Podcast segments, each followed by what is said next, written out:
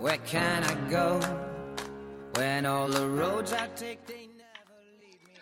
亲爱的朋友们，欢迎大家收听本期节目，我是主播绵尾巴。听我们节目的很多朋友都比较喜欢音乐，相信大家对于各大音乐排行榜也不是很陌生。但是大家知道各大音乐排行榜是怎么赚钱的吗？我们今天就为大家解读一下。本次节目的内容来自于知乎日报。我们今天就以 billboard 为例，为大家解读一下音乐排行榜是怎么赚钱的。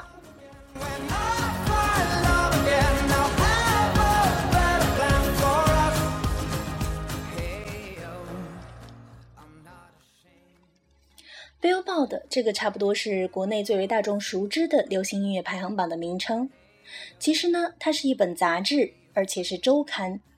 它是从1894年的11月1号开始创立的，1894年到现在已经有一百二十年的历史了。当然，最早的 Billboard 并不是一上来就关注流行音乐和娱乐圈。那个年头的流行音乐，现在听上去都十分高雅。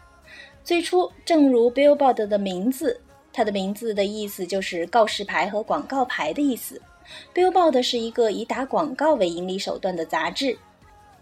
当年的主流和非主流的娱乐方式，包括像嘉年华、马戏团、游乐场、歌舞团巡演等等，都会选择在这本可以接受他们广告投放的综合广告杂志进行投放。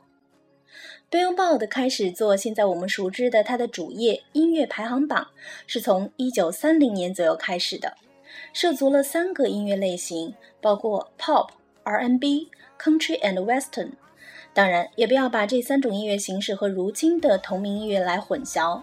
虽然是一脉相承的，但那时候的 Pop 差不多能上榜的都已经被收录在各类的欧美经典试音碟中了，而且被无限次的翻唱。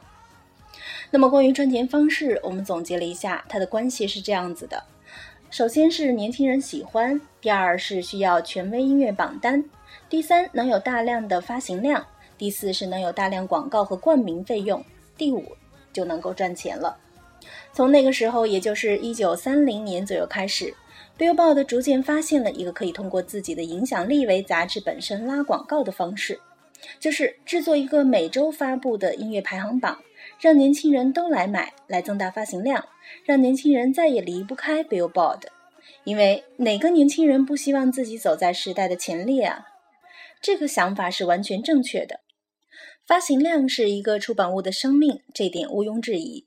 没有发行量，一切高大上和内涵和独家专题都没有任何用处。然而，Billboard 也知道，年轻人虽然涉世不深，但是人家也不是你说啥他们就信的，所以 Billboard 决定要专业。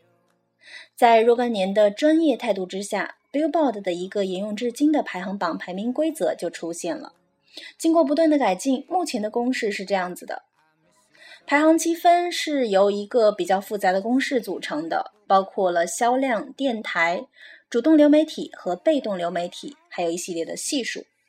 我们从这个公式就可以看出，Billboard 的排行榜规则中，所谓拿钱砸高排行还是有可能出现的。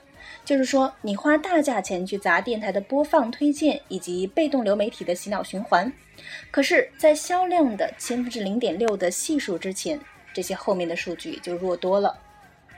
在这其中，电台被分为两种，一种是 BDS 电台，一种是 BIN 小市场电台。其中，BDS 电台是指 Nielsen Broadcast Data Systems，一些中大型的有影响力的广播电台，他们会被 Nielsen 所监控，相关的数据也成为了目前美国最权威的电台监测数据。当然，这个系统也没设多少年，从1992年才首度出现的。至于主动流媒体和被动流媒体，流媒体特指在互联网上的媒体，两者的区别大家可以理解为虾米、QQ 音乐和 Podcast 以及其他网络电台的区别。也就是说，一个是你自己想听的，而另一个是你听别的东西被动让你听的。我们从这儿就大致能够知道 Billboard 是从哪儿赚钱的了。它包括 Billboard 相关的其他线上线下的媒体的广告。以及明星访谈，还有专辑以及单曲的推荐，还有其他 Billboard 合作活动的品牌冠名和赞助费用，偶尔还有一些唱片公司合作出品 Billboard 的唱片系列，这些也是要给 Billboard 钱的。